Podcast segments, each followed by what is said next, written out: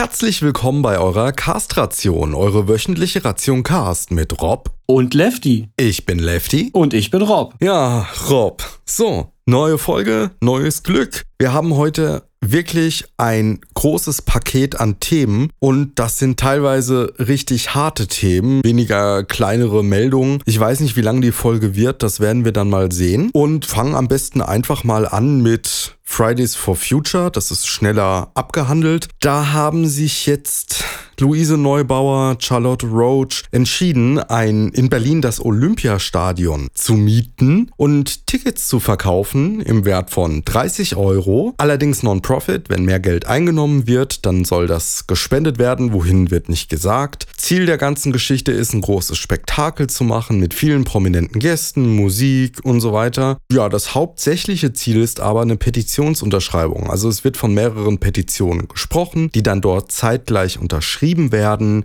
Es ist total intransparent, was in den Petitionen steht. Das wird nicht veröffentlicht vorher, man kann sich nicht informieren und ist dann gezwungen, dort praktisch mit zu unterschreiben, wenn man mal dort ist, weil man hat ja auch Geld gezahlt. Was hältst du von der Idee? Also ich halte überhaupt nichts von der Idee. Die Bewegung muss sich ja schon lange gefallen lassen, dass man sie eine Klimasekte nennt. Und wenn man dann große Veranstaltungen in, in Stadien macht mit irgendwelchen Geheimniskrämereien und Petitionen, von denen im Vorfeld niemand weiß, worum sie eigentlich gehen, dann bestätigen sie ja eigentlich nur ihre Kritiker. Es sollte eher eine Bewegung von unten sein, die alle Leute mit einschließt. Und wenn ich so eine üblen Eintrittspreise verlange, dann mache ich mich ja eher zur Bewegung der Privilegierten. Ja, das ist einer der Kritikpunkte, genauso wie eben die Intransparenz. Du hast halt 30 Euro und eben nicht jeder hat mal so 30 Euro. Damit wird das genauso eine privilegierte Geschichte werden. Das ist keine geile Sache und ich frage mich ehrlich gesagt, warum? Also wofür braucht man das? Ja, ich stimme dir dazu. Also man, Fridays for Future sollte versuchen, eher die Prekären zu gewinnen, als sich als Elitenprojekt aufzuspielen. Ja, das ist genau der Punkt, so ein Elitenprojekt. Man macht eine Hierarchie. Also du hast halt oben die Prominenz, die immer interviewt wird, ja, sehr oft im Fernsehen auftritt, entsprechende Follower auf Social Media hat. Die machen dann irgendwas in Hinterzimmern. Die Basis der Bewegung, was ja eigentlich Schülerinnen und Studentinnen sind, die werden vollkommen rausgenommen aus der Geschichte und die müssen dann praktisch dem folgen, was eine prominente Kaste sich vorher ausdenkt. Das ist, also Entschuldigung, das ist niemals die Idee der Geschichte gewesen, weder von einer Greta, die immer versucht hat, von ihrer Person wegzuleiten und nur ihre Prominenz genutzt hat, zum Beispiel bei entsprechenden Stellen für ihre Sache zu werben. Aber selbst dort, selbst in den USA, hat sie ja auch immer gesagt, jetzt hier reden mal die anderen, ich sag mal einen Satz und dann hört bitte mal denen hier lokal vor Ort zu, was die brauchen. Sie hat sich immer zurückgenommen und Luisa Neubauer macht genau das Gegenteil. Ich finde das absurd. Dabei war es ausgerechnet Luisa Neubauer, die damals bei Markus Lanz den Personenkult um Greta Thunberg so kritisiert haben. Und jetzt baut sie diesen Personenkult um sich selbst auf. Ich habe niemals einen Personenkult um Greta festgestellt, außer bei Journalisten. Ja, bei Journalisten ganz klar, Greta ist eine Schlagzeile, Greta vermarktet sich, Greta wird geklickt. Aber innerhalb der Szene und innerhalb der Leute, die sich dafür interessieren, war sie halt immer nur das Symbolbild. Man hat sich aber auch mit anderen Dingen beschäftigt, mit Inhalten, mit politischen Inhalten und hat die diskutiert. Nur Journalisten haben da leider ein bisschen versagt. Hier nimmt das Ganze leider eine konkrete Dimension an. Nun gut, ähm, das war unsere kurze Kritik äh, zur der Aktion von Fridays for Future, die sich versucht momentan ein bisschen zentralistischer zu bauen. Macht das bitte nicht und haltet Prominenz daraus. Das ist eine Bewegung, die gehört allen, die gehört allen, die daran teilnehmen. Und sowas wie Petitionen müssen eigentlich demokratisch ausgehandelt werden, auch die Inhalte. Das ist sehr schade und ja, bitte nicht. Ja, Rob, du hast uns ein anderes Thema mitgebracht, was momentan eher Social Media lastig ist, beziehungsweise Social Media lastig sein sollte. Ist es aber leider nicht. Es wird für viele Menschen sehr konkret. Und zwar möchtest du über Rainer Meyer, aka Don Alfonso, reden. Das ist richtig. Der war diese Woche bei Twitter ja ein großes Thema. Er hat mehrere Shitstorms abbekommen. Und Rainer Meyer ist ja bekannt dafür, ein Targetmarker für die neuen Rechten zu sein. Wen Rainer Meyer negativ erwähnt, der wird gedoxt, der wird bedroht und auch zu Hause besucht. Er ist ein ehemaliger Kolumnist der FAZ, ist heute bei der Welt. Er hetzt gerne gegen Ausländer, weil sie kriminell sind und unsere Frauen schänden. Er hetzt gegen Linke, die er gerne rote Neger nennt. Er kämpft gegen Diskriminierung alter weißer Männer und er kämpft auch gegen Greta Thunberg. Seine Followerschaft setzt sich zum nicht unwesentlichen Teil aus Identitären und anderen Rechtsextremen zusammen.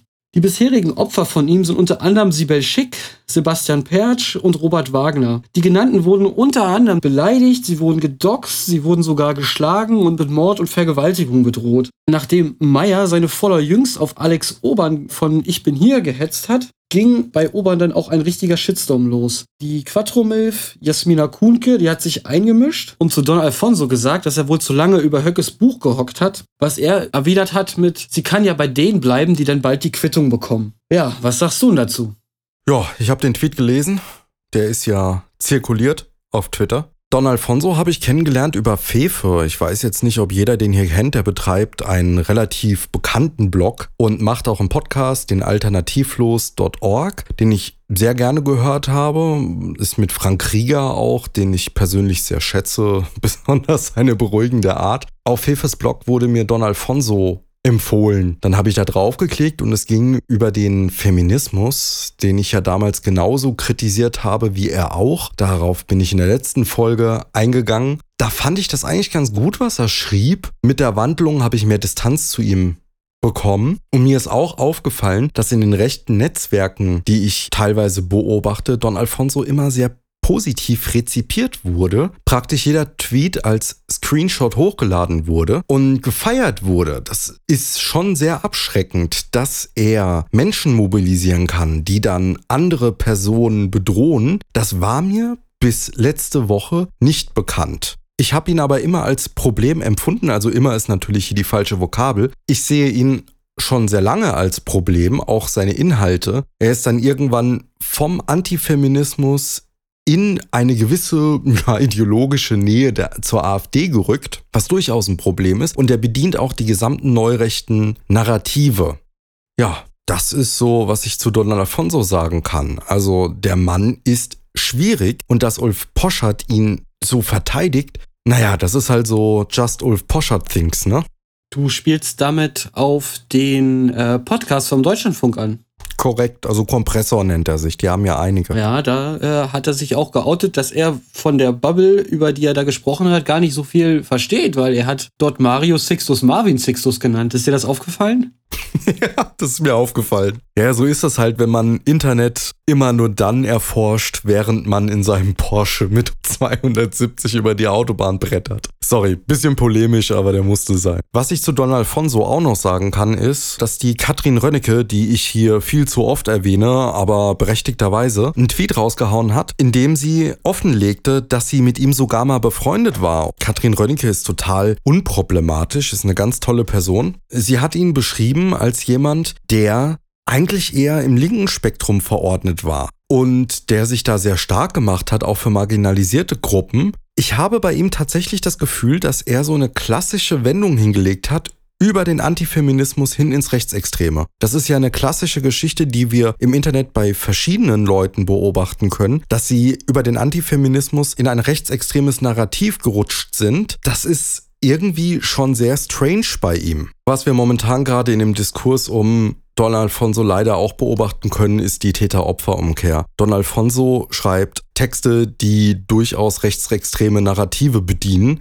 und er hat eine Trollarmee hinter sich. Ob er die jetzt wirklich befehligt oder nicht, sei mal dahingestellt. Aber er weiß mit Sicherheit, wie er Menschen mobilisieren kann gegen andere Personen. Wenn dann Leute, die Opfer dieses Systems werden, sich dann dagegen wehren und öffentlich aussprechen und andere Menschen das dann kommentieren, was natürlich in einer Demokratie ihr gutes Recht ist, dann redet Ulf Poschert auf einmal von alle Anständigen gegen einen. Die Opfer von Don Alfonso interessieren ihn dabei überhaupt nicht. Das darf man nicht vergessen. Da solidarisieren sich Menschen mit Opfern eines Systems und das wird dann einfach mal rumgedreht und praktisch die Menschen, die sich mit diesen Leuten solidarisieren, dämonisiert. Das ist eine Ungeheuerlichkeit. Okay, bleibt abschließend zu sagen, dass das rechtsreaktionäre Drecksblatt, für das Meyer arbeitet und wie er es selbst noch 2007 bezeichnet hat, sich schützend vor ihn stellt. Denn der liebe Ulle, also Ulf Poschert, sagt, der Don Alfonso ist ja ein super Typ. Er kommt ja selber immer wieder in Shitstorms. Aber er ignoriert dabei, dass es Don Alfonso ist, auf dessen Befehl hunderte von rechten Trollen losmarschieren und Leute bedrohen und angreifen. Er ist der Protagonist eines Systems, beziehungsweise einer der Protagonisten des Systems, das Lübcke auf dem Gewissen hat. Er steht bei mir in einer Reihe mit, mit einem Hans-Georg Maaßen und einer Erika Steinbach. Und anständige Kommunalpolitiker in den Burnout getrieben werden und immer häufiger Polizeischutz brauchen.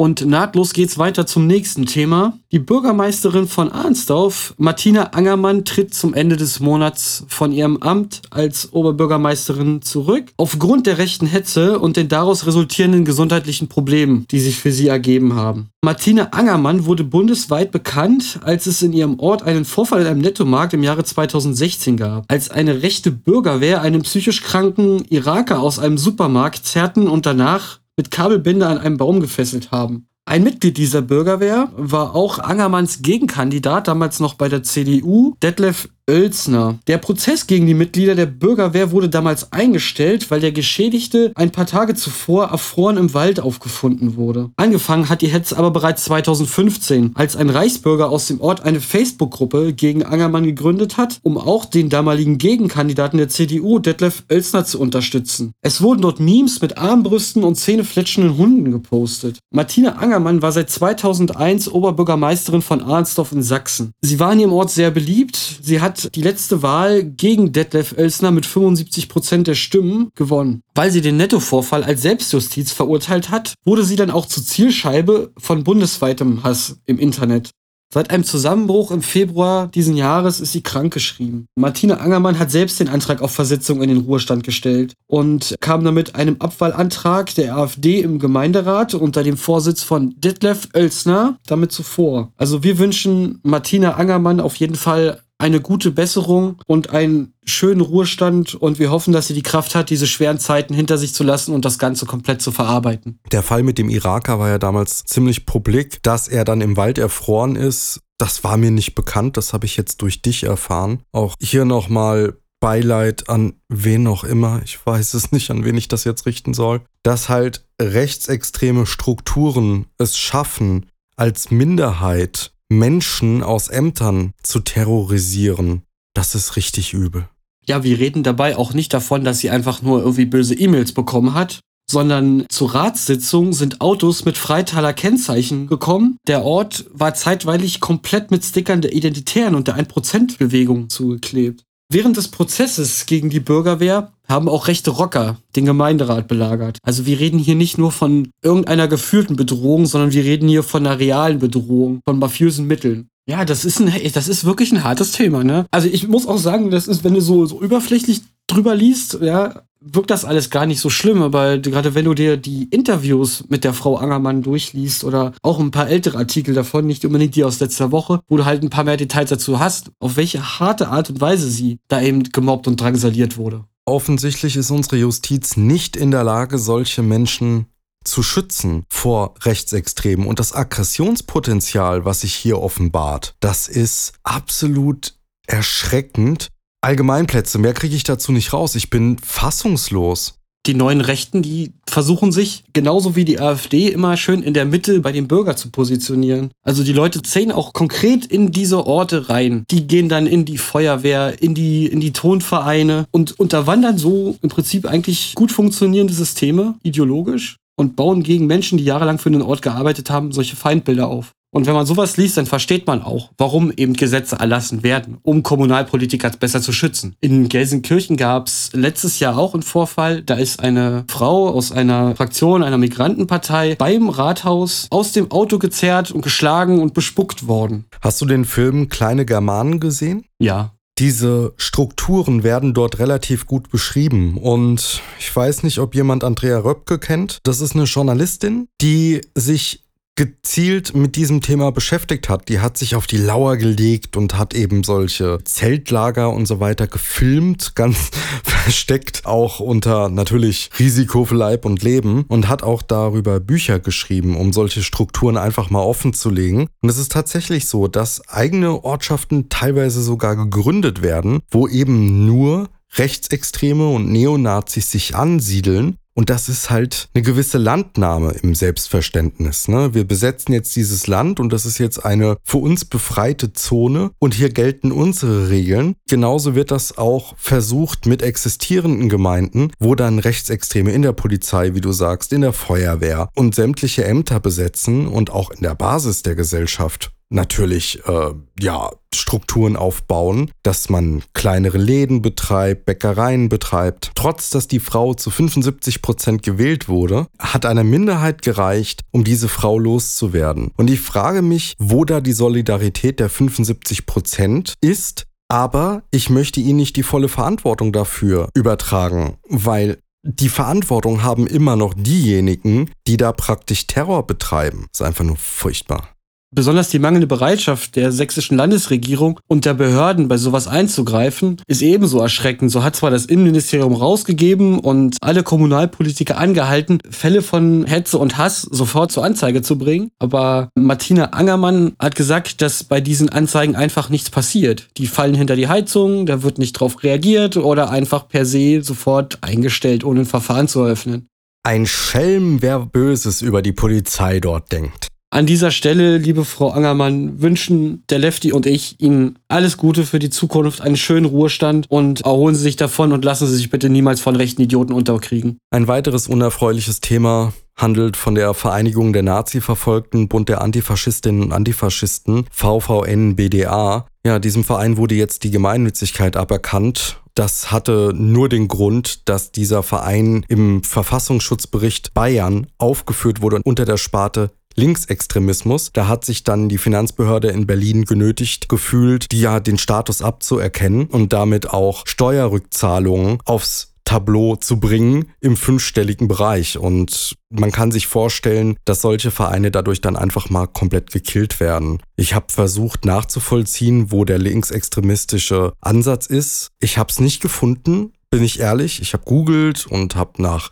Zeitungsartikeln gesucht, in denen bestimmte kontroverse Dinge behandelt werden. Da war nichts. Es ist auch vollkommen unschlüssig, warum Bayern sich da genötigt fühlt, diesen Verein zu beobachten. In allen anderen Bundesländern wird der Verein im Verfassungsschutzbericht nicht erwähnt. Es gibt zwar einige, die der Meinung sind, dass sie diesen Verein beobachten müssen, aber im Verfassungsschutzbericht taucht er einfach nicht auf. Nur mal kurz zur Gründungsphase, das war 1947, überwiegend Leute, also beziehungsweise nur Leute, die Widerstandskämpfer gegen das Naziregime waren oder Holocaust-Überlebende. Auch ein Gründungsmitglied der FDP ist dabei, und zwar war das die Anneliese Buschmann. Oder auch Hannelore Wilbrand-Sieber-Plog, die Widerstandskämpferin in der Weißen Rose war. Eigentlich Leute, die total unverfänglich sind in ihrer Biografie. Der Verein hat natürlich auch Widerrede geleistet, Ansässig in Oberhausen hat die Finanzbehörde dort auch der Widerrede stattgegeben. Allerdings hat man sich in Berlin genötigt gefühlt, das zu ignorieren und dann einfach die Gemeinnützigkeit komplett abzuerkennen. Was auch noch interessant ist, ist, dass Olaf Scholz ganz vorne mit dabei ist und da möchte ich jetzt mal kurz ein bisschen tiefer reingehen.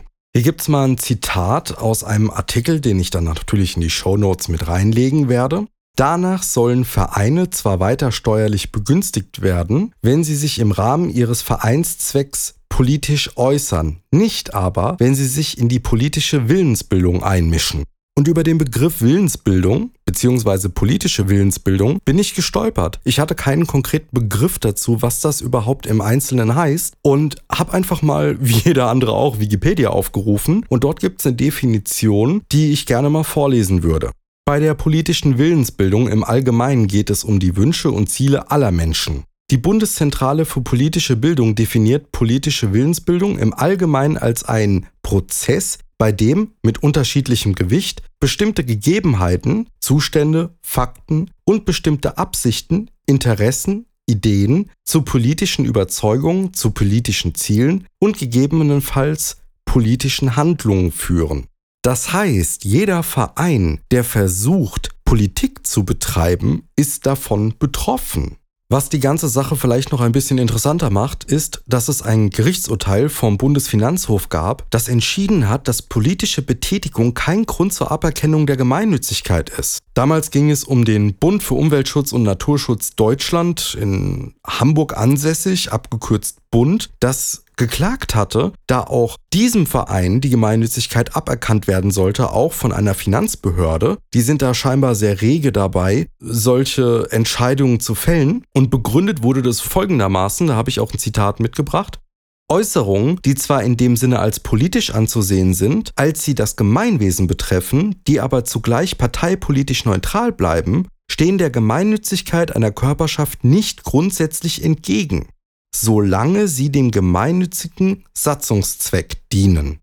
Und das ist besonders interessant, denn ich kann mir nicht vorstellen, dass hier eine Parteilichkeit vorliegt. Die Vereinigung der Nazi-Verfolgten sollten jetzt nicht eng verknüpft mit einer Partei sein. Ja, es gibt dort Menschen, die in der DKP sind, die Deutsche Kommunistische Partei. Wir finden aber auch viele Menschen aus der SPD, die dort sind und natürlich auch Widerstandskämpfer aus dem Nazireich. Das ist einfach unglaublich. Also ich finde, dass das dem Ganzen nochmal eine gewisse Würze verleiht. Wir haben hier ein Gerichtsurteil, das ganz klar sagt, solange ein Verein nicht an eine Partei gebunden ist, steht die Gemeinnützigkeit nicht in Frage. Ich möchte hier jetzt mal auf einen Verein verweisen, der nicht in Frage gestellt wird, und das ist die Förderstiftung Konservative Bildung und Forschung. Angeschlossen daran ist die Bibliothek des Konservatismus. Diese Stiftung gilt als gemeinnützig und der Vorsitz ist Dieter Stein, der gleichzeitig auch der Chefredakteur der Jungen Freiheit ist. Das ist ein rechtsextremer Think Tank. Und als solcher hat er natürlich nur zwei Möglichkeiten, sich zu präsentieren politisch. Da Dieter Stein keine Nähe zur NPD offiziell zugeben möchte, bleibt nur noch die AfD. Und wenn man sich anschaut, wer dort referiert und wer dort ansässig ist, dann sind das überwiegend Rechtsextreme.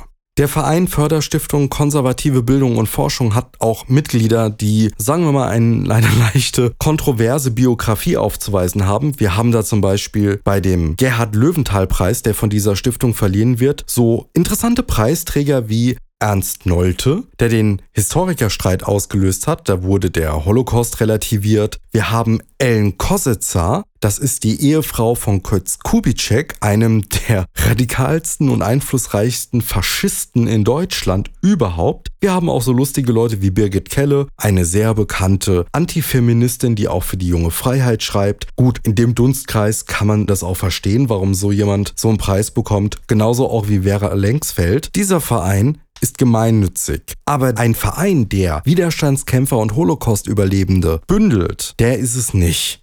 Naja, die Behörden und besonders die Politik, die sind ja immer sehr schnell, wenn es um was Linkes geht. Man kann es ja als Beispiel hier links unten in die Media, das ja damals äh, dicht gemacht wurde nach den G20-Krawallen. Dabei war links unten in die Media nichts anderes als eine freie Plattform, wo Leute ihre Beiträge veröffentlichen konnten. Da gab es halt keinerlei Zensur oder irgendwas, aber es ist ein populistisches Mittel und dann zieht man es durch, produziert Schlagzeilen und der rechte Wähler freut sich. Zumal ich es auch nicht verstehen kann, dass ausgerechnet Berliner Finanzverwaltung, ein Land, in dem seit so vielen Jahren die SPD regiert, momentan rot-rot-grün. Konnte da, wie, wie, konnte der Senat das zulassen? Das ist mir unerklärlich. Auch, dass Olaf Scholz sich dafür stark gemacht hat, SPD-Mitglied und eigentlich gegen seine eigenen Leute. Ja gut, aber Thilo Sarrazin ist auch SPD-Mitglied. Ja, das stimmt, aber Thilo Sarrazin steht nicht zur Wahl des Bundesvorstandes der SPD. Also Parteivorstand. Wenn wir mal davon ausgehen, ne, politische Willensbildung, darunter zählen ja auch Parteien und man muss sich schon fragen, ob Parteien das Monopol darauf haben sollten oder nicht. Dieser Verein setzt sich aktiv gegen Rechtsextremismus ein. Wer mal auf die Webseite geht, der wird herausfinden, dass dort Ausstellungen stattfinden, die auch bebildert auf der Website hochgeladen wurden. Da sind dann so Plakate, da geht's um die neuen Rechten, um Neonazis,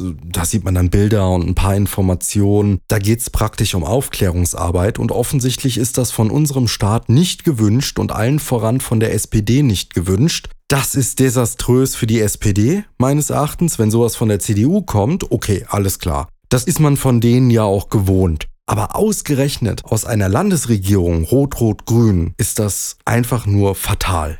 Als Rausschmeißer gibt es jetzt etwas, das tatsächlich erfreulich ist und vielleicht erinnert ihr euch, in der letzten Ausgabe haben wir über Höcke geredet und sein grandioses Scheitern vor Gericht und ja, das ist dem guten Mann scheinbar wieder passiert. Er hat da eine Siegesserie und um was es sich genau handelt, das wird euch Rob jetzt sagen.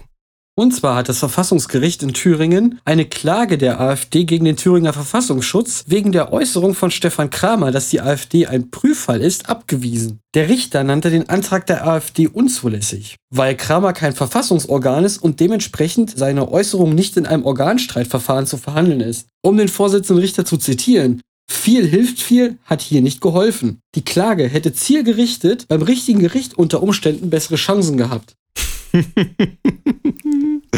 Also das typische AfD-Problem. Wir haben keine Ahnung, was wir machen. Wir produzieren einfach mal ein bisschen Papier, stellen viele Anträge und reichen es an die falsche Behörde. Genau. Zum Abschluss kommen dann noch ein paar weitere Beispiele der juristischen Inkompetenz dieser sogenannten Professorenpartei. Und zwar hat die Bundestagsfraktion einen Antrag zur Staffelung des Arbeitslosengeldes 1 eingereicht. Der Antrag war vollkommen sinnlos, weil es diese Staffelung ja schon längst gibt. Und im Prinzip die in einem Antrag gefordert haben, dass das Gesetz, was bereits existiert ist, äh, nochmal zu schreiben, ohne großartige Änderungen. Die AfD im Landkreis Rostock hat in einem Antrag die Ausrufung des Überfremdungsnotstandes gefordert. Bei, jetzt haltet euch fest, einem Ausländeranteil von 3% im Landkreis Rostock. Die AfD-Bundestagsfraktion hatte einen Antrag gegen die Ausbreitung des Islams in Deutschland gestellt, der natürlich auch von den Kollegen der anderen Fraktionen entsprechend zerrissen wurde, weil auch hier massiv Verstöße gegen das Grundgesetz oder beziehungsweise Konflikte mit dem Grundgesetz im Antrag aufgetaucht sind. Und natürlich nicht zu vergessen der lächerliche Antrag der AfD-Bundestagsfraktion zum Burka-Verbot, der so voller Fehler war, dass er selbst von Amtor in einer humoristischen Art und Weise zerlegt wurde. Eine perfekte Alternative für Deutschland wählt diese Partei. Die kriegen ja nichts gebacken, also wirklich gar nichts gebacken. Die AfD ist einfach eine Partei voller Kompetenzen und wir freuen uns jedes Mal aufs Neue, wenn sie sie weiterhin beweisen. Das macht Spaß. Es macht Spaß, ihnen dabei zuzusehen, wie sie versagen, wie sie sich blamieren. das ist großartig. Okay, ich würde sagen, wir packen's. Also alle Quellen, die wir benutzt haben, kommen natürlich in die Show Notes. Ihr wisst, dort findet ihr auch die Möglichkeit, uns auf Twitter zu folgen, uns persönlich und der Castration an sich. Unsere YouTube-Kanäle sind da auch nochmal verlinkt, wenn ihr da ein bisschen rumstöbern wollt. Ja, und ansonsten das übliche Geseire von wegen, schreibt uns eine E-Mail, sagt uns, dass wir toll sind, folgt uns auf Twitter, abonniert uns auf YouTube, macht all die schönen Dinge, die uns gefallen, für uns, weil sie uns gefallen. Und ich würde sagen, Rob, der geleitet euch jetzt in die Nacht. Viel Spaß und ich sag bis zur nächsten Woche. Das war aber dürftig. Willst du nochmal? Ich bin ja auch ein dürftiger Mensch. okay. Dann sag nochmal gute Nacht. Doppelt hält besser. Gute Nacht.